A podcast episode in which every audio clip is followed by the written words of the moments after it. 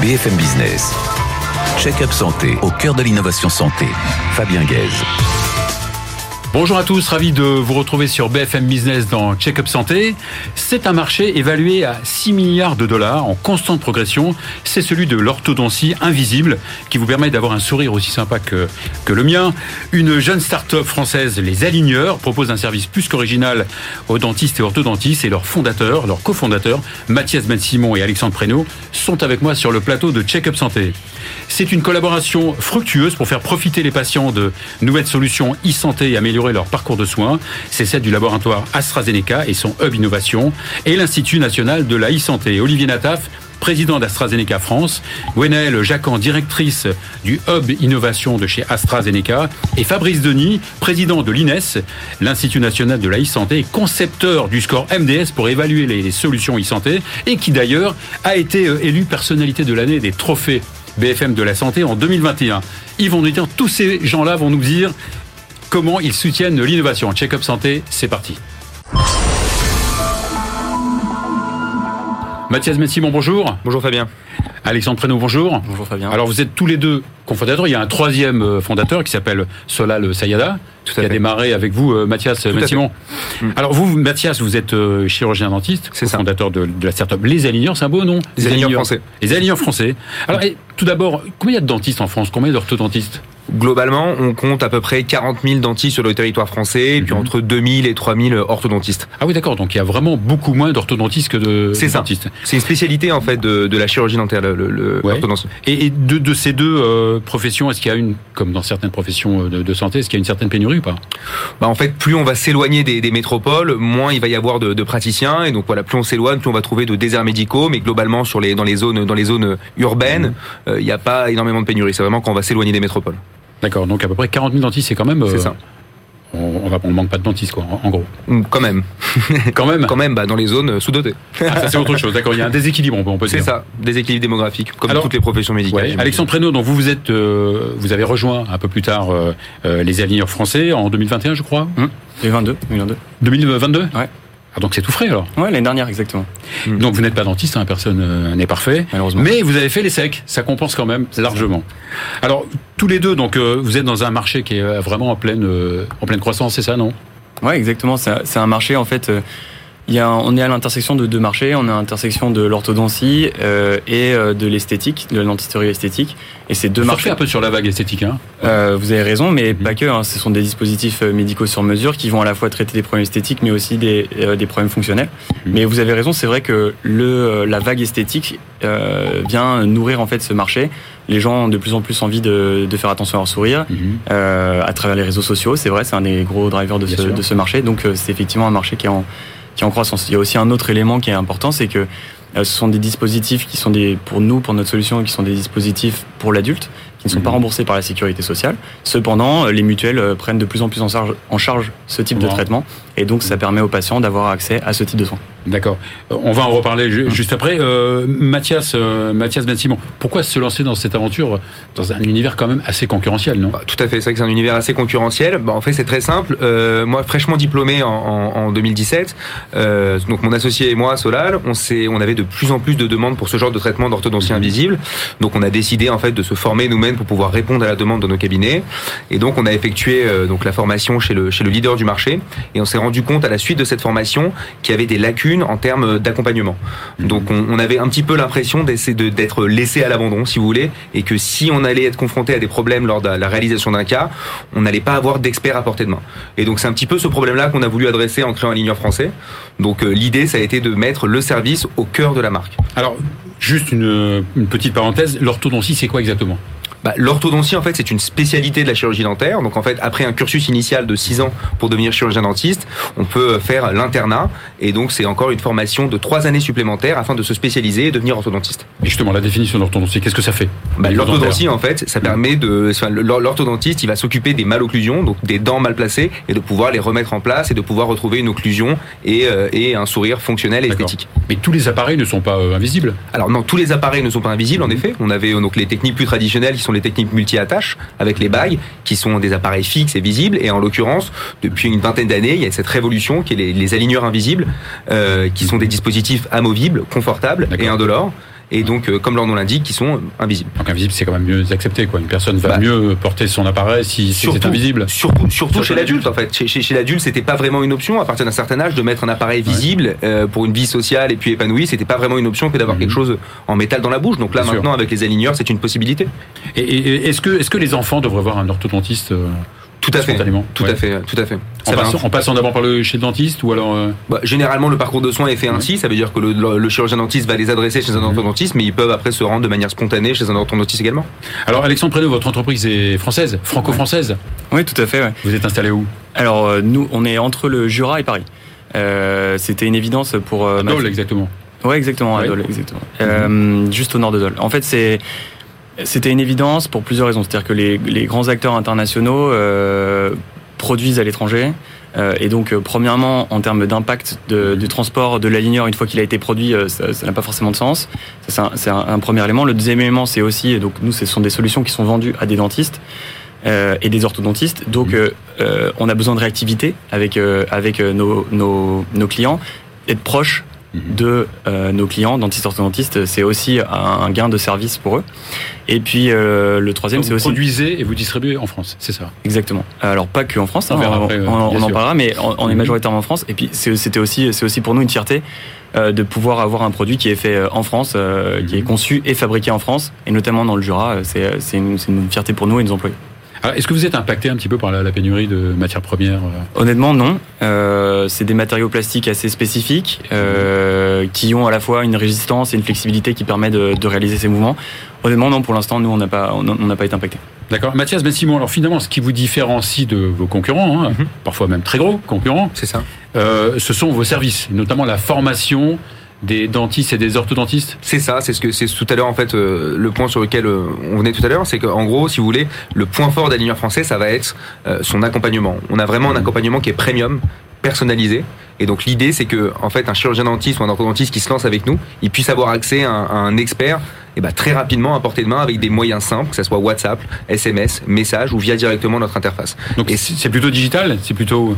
Ou alors vous pouvez aussi être présent chez le. Alors exactement en fait dans certains cas vous avez raison Mhm. Fabien dans certains cas en fait Mhm. parfois ça nous arrive de se déplacer directement dans le cabinet du chirurgien dentiste pour pouvoir l'accompagner dans ces premiers cas. D'accord. Donc, alors il y a cette partie formation, Formation, qui, n'est pas la même chez les dentistes et chez les orthodontistes? Bah, Bien évidemment, parce qu'en fait, le- on, on va dire que l'orthodontiste va être plus conscient de la biomécanique qu'un chirurgien dentiste, et un chirurgien dentiste, lui, quant à lui, il devra être formé bah, sur toutes les bases de biomécanique en orthodontie. D'accord. C'est peut-être pour des choses un peu plus simples.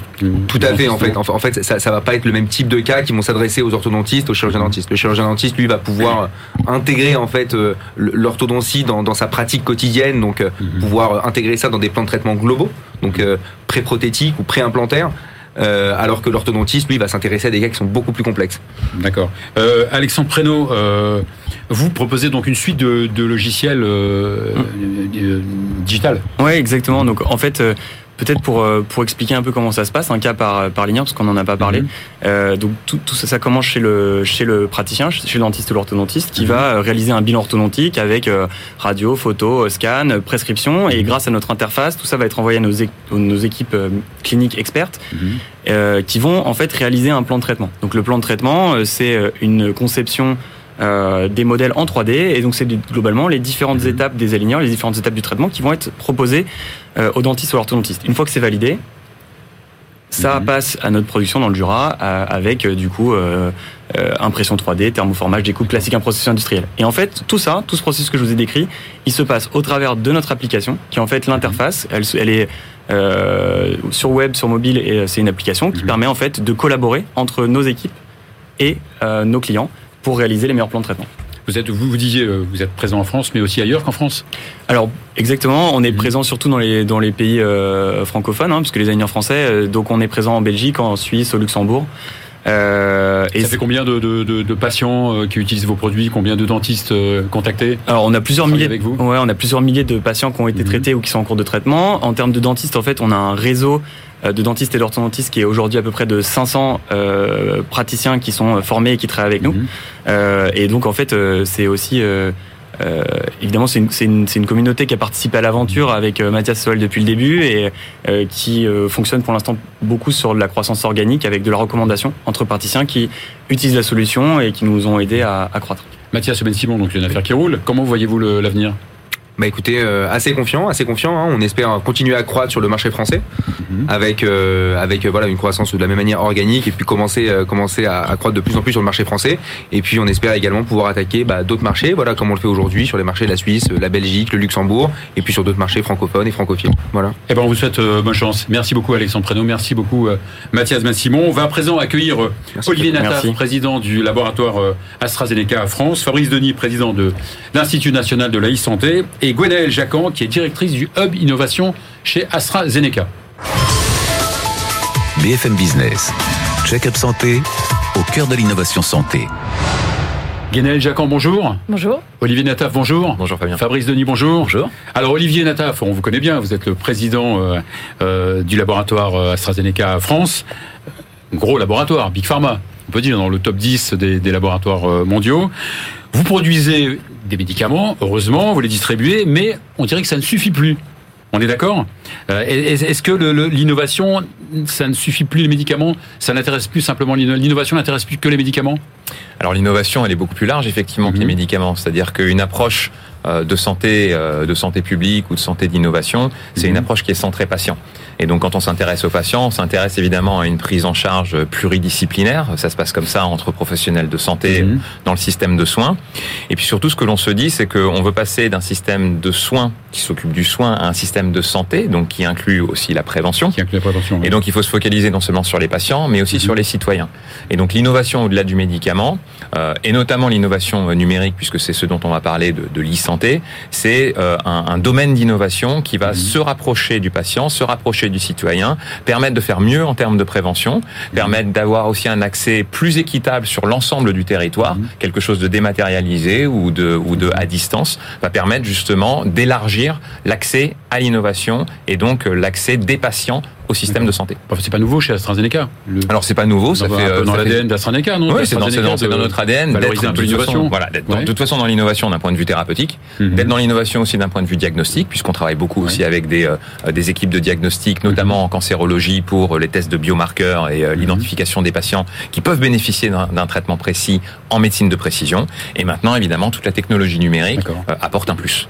Et donc maintenant, l'industrie pharma en général, hein, elle s'intéresse plus maintenant à des collaborations avec tout l'écosystème de, de, de santé. C'est exactement ça. Il faut que ça réponde à un besoin. Il faut que ça réponde à un besoin soit du professionnel de santé en termes d'organisation de, de son travail, de son activité, mais aussi euh, des patients dans leur parcours pour qu'il y ait de moins en moins d'errance diagnostique, Mhm. pour qu'il y ait de plus en plus d'e- d'efficacité dans le parcours du patient euh, tout au long de, euh, de sa prise en charge. Alors, Guénaëlle Jacan, donc vous êtes euh, directrice du hub euh, innovation de chez AstraZeneca. Que vous dirigez? Vous êtes la directrice euh, de, de, de ce hub. Expliquez-nous un peu la, la genèse un peu de ce, de ce hub. Alors ce hub innovation, il est né il y a trois ans, justement, comme le disait Olivier, dans cette démarche un peu de structuration euh, de tout ce qu'on faisait en innovation en santé. C'est pas nouveau, c'est une démarche qui est progressive, mais plus justement on commençait à faire des partenariats avec notamment des startups ou des acteurs privés et publics, plus on sentait ce besoin d'accompagner et de travailler ensemble sur la démonstration de valeur. Donc pourquoi les startups viendraient par exemple travailler avec un laboratoire pharmaceutique pour développer leurs solutions digitales innovantes et pourquoi nous aussi, qu'est-ce qu'on peut leur apporter? Donc c'est vraiment tout le travail qu'on fait aujourd'hui au sein du Hub Innovation, c'est à la fois d'identifier et d'accompagner des solutions digitales innovantes au sein de- du- des parcours patients, de nos aires thérapeutiques. C'est important parce que finalement, les startups, elles viennent plus se- seulement chercher un financement, elles viennent chercher une expertise. On leur ouvre finalement les portes du laboratoire pharmaceutique et elles viennent comprendre aussi cet environnement-là chez les industriels, mais aussi l'environnement qui est public. Et c'est tout le rôle du Hub Innovation, c'est d'être connecté justement à son environnement de la e-santé pour encore une fois qu'on réponde à un besoin, mais aussi qu'on aille vers un objectif qui est commun. Nous, on ne veut pas seulement financer euh, une solution digitale, par exemple, pour qu'elle soit propriétaire d'AstraZeneca, c'est absolument pas le but. On vient les accompagner à grandir, et les accompagner à grandir, c'est garantir qu'elle soit viable au-delà de notre accompagnement, justement, qu'elle soit viable sur un marché qui corresponde aux usages des professionnels de santé, aux usages des patients, et donc qu'elle soit reconnue sous des critères qui sont communs, que ce soit euh, nos critères ou les critères d'autres acteurs. Alors, Olivier Nata, vous, vous euh, aidez, on va dire- le mot aider, hein, euh, euh, des, solutions qui se rapprochent quand même, qui correspondent un peu à vos aires thérapeutiques ou pas Oui, c'est là où on a une pertinence, hein, c'est ce que disait Guénaël, c'est-à-dire que, moi j'aime bien le mot qu'elle a utilisé, on accompagne pour qu'elle se développe indépendamment de nous euh, et euh, qu'elles servent justement euh, des aires thérapeutiques ou des pathologies dans lesquelles on a de l'expertise, ce qui veut dire aussi qu'on a le réseau d'ex- d'experts, de professionnels de santé qui ont besoin justement de ces solutions et, et d'améliorer la prise en charge des patients. Donc il faut aller là où on connaît et là où on peut apporter le plus d'expertise. Alors Fabrice Denis, vous êtes cancérologue, vous présidez l'Institut national de la e-santé, l'INES, euh, qui est relativement relativement récent. Vous avez conçu, vous êtes connu pour ça, vous avez conçu quand même euh, en 2020 l'appli euh, maladie-coronavirus.fr qui a cartonné quand même. Plutôt, oui. On peut le dire. Et vous avez été élu personnalité de santé euh, des trophées BFM de la santé il y a euh, il y a deux ans. Donc vous avez lancé il y a une petite année euh, l'INES. C'est quoi l'INES alors Alors l'INES est un institut privé euh, qui a été lancé en mai dernier, donc c'est très récent, et euh, qui visait à, à répondre à deux problématiques. La première, c'était de former les professionnels de santé à la e-santé, parce qu'on ne prescrit que ce que l'on connaît. Et là, il y a effectivement besoin de- de- d'acculturer tout cet Ça, environnement. sûr, ouais. Euh, et puis l'autre élément, c'était aussi de mettre à disposition des patients des outils qui étaient validés et pertinents cliniquement, parce qu'il y en a des centaines de milliers d'outils numériques en santé, et les vrais outils pertinents, validés, et il y en a un peu moins d'une centaine. Et donc c'est une entreprise privée, mais vous avez quelques collaborateurs, quelques experts, j'imagine. Ah ben on a 60 dire. experts euh, et, et collaborateurs académiques, enseignants, chercheurs, euh, institutionnels. Euh, effectivement, l'enjeu est de pouvoir créer cette, une, une base de données d'enseignement rapidement pour acculturer tout, tout le monde très vite. Univers différents d'ailleurs, institutionnels. Absolument, privés, absolument, d'institutions publiques ou privées, chercheurs, des, beaucoup de médecins bien sûr. Mhm. des ingénieurs euh, et des industriels. Oui, D'accord. Et vous avez donc euh, conçu un score qu'on appelle le score MDS c'est ça. C'est pour Medical Digital Solution Score. En fait, c'est un score qui permet pour une start-up Mhm. d'avoir une évaluation à l'instant où elle le souhaite, de sa maturité sur le plan clinique, donc niveau de preuve clinique, et, Peut-être de son intérêt aussi, peut-être de son intérêt. euh, Alors, effectivement, son intérêt, ça lui permet déjà de voir comment elle va être perçue par les d'éventuels prescripteurs. Est-ce que cette solution répond à une vraie question médicale? Ça paraît tout bête, mais il y a Mhm. pratiquement 8% des solutions sur le marché qui ne répondent pas à une question, à une problématique Mhm. médicale. Ça lui permet surtout d'avoir un guide de développement pour aller idéalement vers le remboursement, parce que cet outil permet notamment un calcul de probabilité de remboursement de cette solution en se basant sur le niveau de preuve clinique notamment. D'accord. Donc ça, c'est c'est l'idée, c'est l'idée, euh, euh, c'est d'aller vers un remboursement. Ouais. euh, Oui, parce que le modèle économique en e-santé, c'est un peu... moment où euh, ça rend service à un Bah, patient, voilà, S'il y a un bénéfice santé. clinique, l'idée c'est d'aller vers un modèle économique assez euh, connu, euh, qui est celui du remboursement. Et pour cela, on connaît tous les étapes à franchir euh, qui sont difficiles et longues. L'idée Mhm. c'est d'accélérer euh, les choses, puisque si les startups, dès le, le démarrage de- du développement de leur outil, savent quelles sont Mhm. les lignes à franchir et les modalités pour les franchir, elles iront plus vite. L'idée c'est de gagner des années de l'idée au remboursement et au déploiement. Alors Olivier Nataf, donc euh, euh, l'INES vous a rejoint cette année pour la troisième, troisième édition, c'est ça? Alors nous avons rejoint l'INES, on est partenaire avec, euh, avec l'INES, ah, c'est on, on- on- on soutient l'INES, on s'est rejoint euh, euh, comme, comme Mutuellement. auparavant euh, avec euh, Fabrice, puisqu'on était aussi partenaire de maladie coronavirus. Euh, On a été partenaire aussi, Fabrice a été euh, euh, le premier, je pense, si ce n'est un des Mhm. premiers, à avoir une solution euh, digitale remboursée par la Haute Autorité de Santé euh, sûr, ouais. dans le Mhm. cancer euh, du poumon.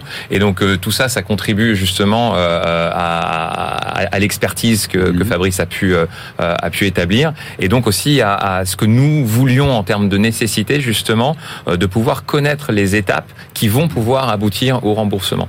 Et euh, il est très important quand on met une solution à disposition de pouvoir se dire mais en fait à quoi ça sert, Mhm. comment je l'évalue et comment je valorise ce que cela apporte au système de santé, au système de soins, aux médecins, aux patients. Et donc le fait d'avoir un score, le fait d'avoir une méthode, et c'est ce que Mhm. fait aussi le hub innovation d'AstraZeneca au sein de notre entreprise, c'est apporter de la discipline, de la rigueur, de la méthode pour que les choses soient évaluables, les choses soient comparables et que l'on Mhm. puisse comprendre justement ce qu'elles apportent. On n'est pas là pour faire des choses qui ne Bien servent à rien, qui n'apportent rien, qui ne sont Évidemment. pas concrètes. Donc, donc gagner une vraie complémentarité, une vraie synergie. Tout à fait. Et c'est pour ça qu'on a rejoint effectivement notamment sur cette partie du scoring de ces startups-là. Ce qui Mhm. nous intéressait, c'est dépasser les critères propres d'AstraZeneca, mais se dire que quand on accompagne encore une fois une solution digitale, on sait qu'elle va aboutir quelque part, qu'elle amènera peut-être jusqu'au remboursement. Et surtout, pour les startups aujourd'hui, ça veut dire qu'il y a des, un référentiel qui est commun. C'est pas en fonction de l'acteur auquel je vais aller voir, je vais bouger, pivoter mon business model. Non, aujourd'hui, on a des critères qui sont des référentiels. Et c'est aussi euh, ce vers quoi tend la feuille de route euh, santé numérique du gouvernement. Et vous, en trois ans, vous avez quand même accompagné pas mal de startups. Plus de 44 startups. Ouais, Euh, donc, des euh, retours. Des retours très positifs, heureusement, euh, et qui sont sur des projets euh, plus ou moins euh, à long terme, sur 1 à 3 ans environ. Euh, on a une très belle réussite, notamment avec Vicasm, qui est un- une solution d'intelligence artificielle via un agent conversationnel, donc euh, principalement un chatbot messenger, qui est dédié justement aux patients qui souffrent déjà d'asthme, mais qui auraient un asthme qui n'est pas contrôlé.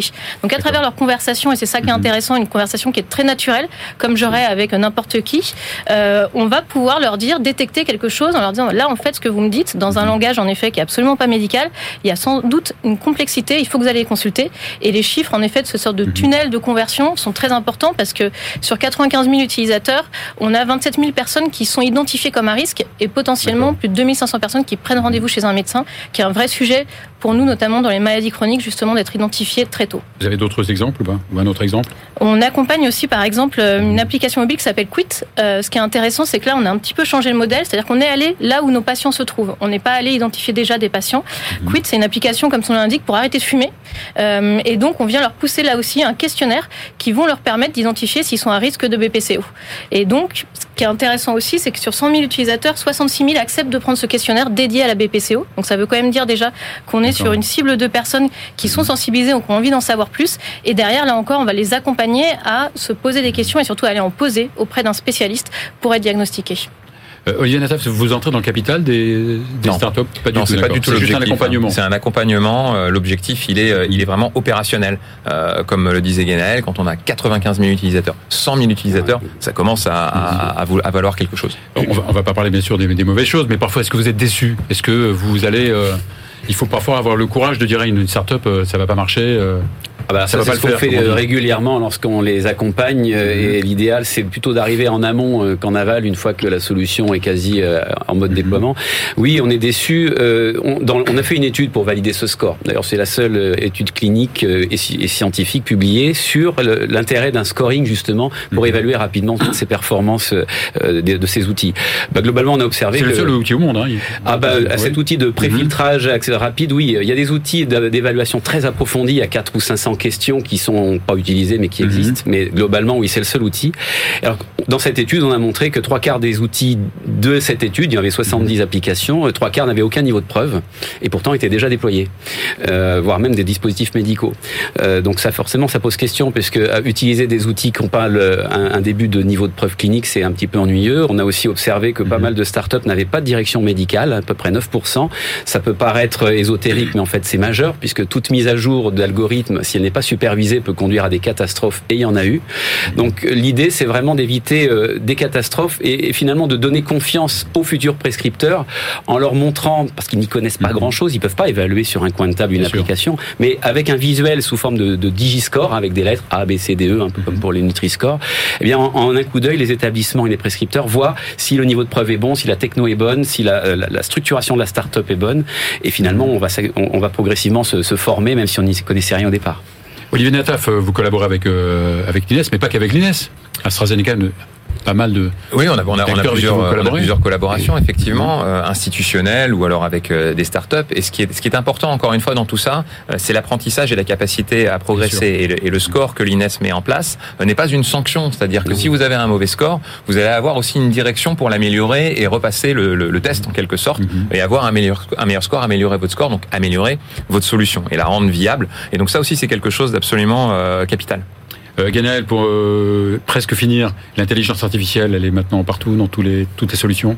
Elle est partout et on, on voit aussi qu'elle est de plus en plus comprise aussi et euh, que notamment les professionnels de santé sont de plus en plus volontaires parce que l'intelligence artificielle, il faut véritablement la voir comme un complément de la pratique médicale, que ce soit pour le patient ou pour le professionnel de santé.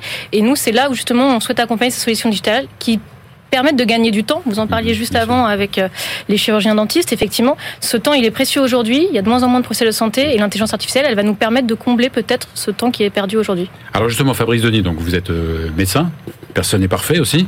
Euh, c'est vrai qu'on aide des startups, mais il faut aussi former les médecins. Est-ce Oui, qu'ils sont prêts à être formés? Est-ce qu'ils sont demandeurs? Est-ce qu'ils sont, ils ont la, la- les- la capacité de se former? Alors, la capacité de se former, ça, l'Institut euh, va leur Population qui proposer. vieillit aussi. Hein. Alors absolument, donc vieillit, euh, ouais. résistance au changement. hein. Mhm. Sauf que Sauf que depuis quelques mois, euh, des outils de thérapie digitale deviennent maintenant des standards de soins.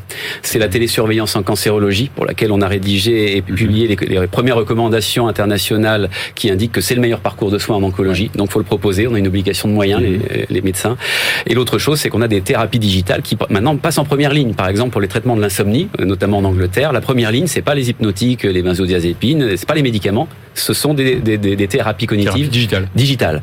Donc il va falloir effectivement se former et c'est pour ça qu'on lance euh, des, des cycles de formation rapides et accélérés pour les étudiants mais aussi pour les seniors. sûr, ouais. Hein, ça s'appellera les lundis de l'INES Mhm. à partir d'avril, 20 minutes par semaine pour se former à la e-santé sur différents sujets comme l'IA, la, té- la télémédecine, etc. Eh bien, bravo pour cette euh, collaboration. Merci Guénel Jacquan, merci Olivier Nataf. Merci Fabien. Et merci Fabrice Zoni. Voilà, c'est la fin de cette émission. On se retrouve la semaine prochaine.